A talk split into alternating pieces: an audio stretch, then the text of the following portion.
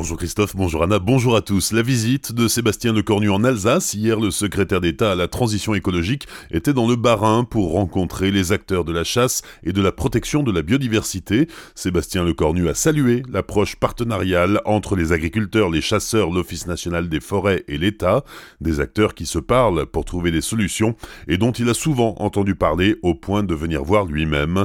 Aujourd'hui, Sébastien Lecornu préside à Colmar le troisième comité de pilotage pour l'avenir du territoire de Fessenheim.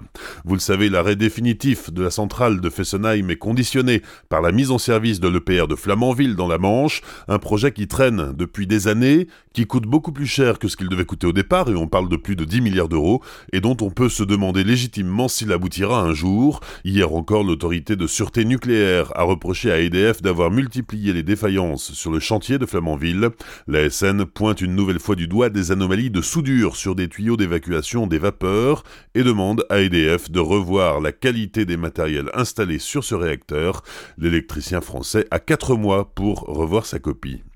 Qualité de l'air dans les grandes agglomérations françaises. 78 plaignants saisissent le Conseil d'État. Ils demandent que la France tienne ses engagements en matière de lutte contre la pollution de l'air et réclament une pénalité de 100 000 euros par jour de retard.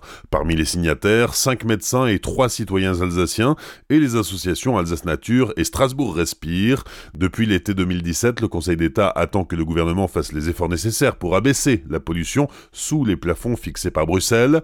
Mais la feuille de route du ministère de la Transition écologique présentée au printemps 2018 liste des préconisations jugées encore bien insuffisantes. Évidemment, le grand contournement ouest de Strasbourg est pointé du doigt. Atmo Grand Est, qui étudie la qualité de l'air, estime que la nouvelle rocade ne va pas arranger les choses. Les opposants au grand contournement ouest de Strasbourg ont inauguré hier soir à Colsheim le mémorial anti-GCO. 150 personnes étaient présentes, des habitants, des zadistes ou une délégation de députés européens comme les écologistes Karim Adeli, Michel Rivasi, Yannick Jadot et José Bové, la communiste Marie-Pierre Vieux ou l'insoumis Younous Marji, José Bové veut faire du GCO un enjeu pour les élections européennes. Tous estiment que le projet est incompatible avec le plan climat 2030 présenté hier soir à l'ENA de Strasbourg. Jean-Marc Reiser sera entendu demain par la juge d'instruction en charge de l'enquête sur la disparition de Sophie Le Le suspect numéro 1 dans cette affaire est mis en examen pour assassinat, enlèvement et séquestration. Il est écroué.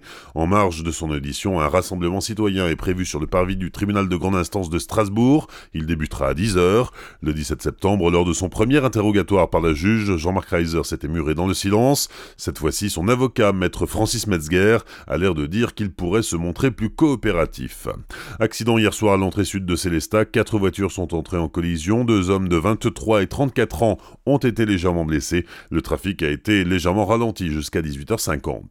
Opération de sécurisation du château d'eau de Célestat. Elle a duré deux jours et s'est terminée hier. Elle fait suite à la chute d'un bloc de béton il y a trois semaines. Deux spécialistes équipés de matériel d'escalade ont patrouillé sur l'édifice pour faire un diagnostic et purger la façade, c'est-à-dire faire tomber tout ce qui menaçait de tomber.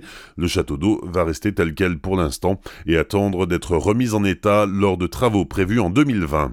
Présenté comme la figure du mouvement politique et scientifique de l'agroécologie en France, Pierre Rabhi est de passage ce soir à Colmar. Paysan, écrivain et fondateur du mouvement Colibri, Pierre Rabhi donnera une conférence au parc des expositions. Il évoquera notamment son engagement depuis plus de 50 ans en faveur de l'agroécologie, de l'environnement et de l'éducation. Rendez-vous ce soir à 20h15 au Parc Expo de Colmar.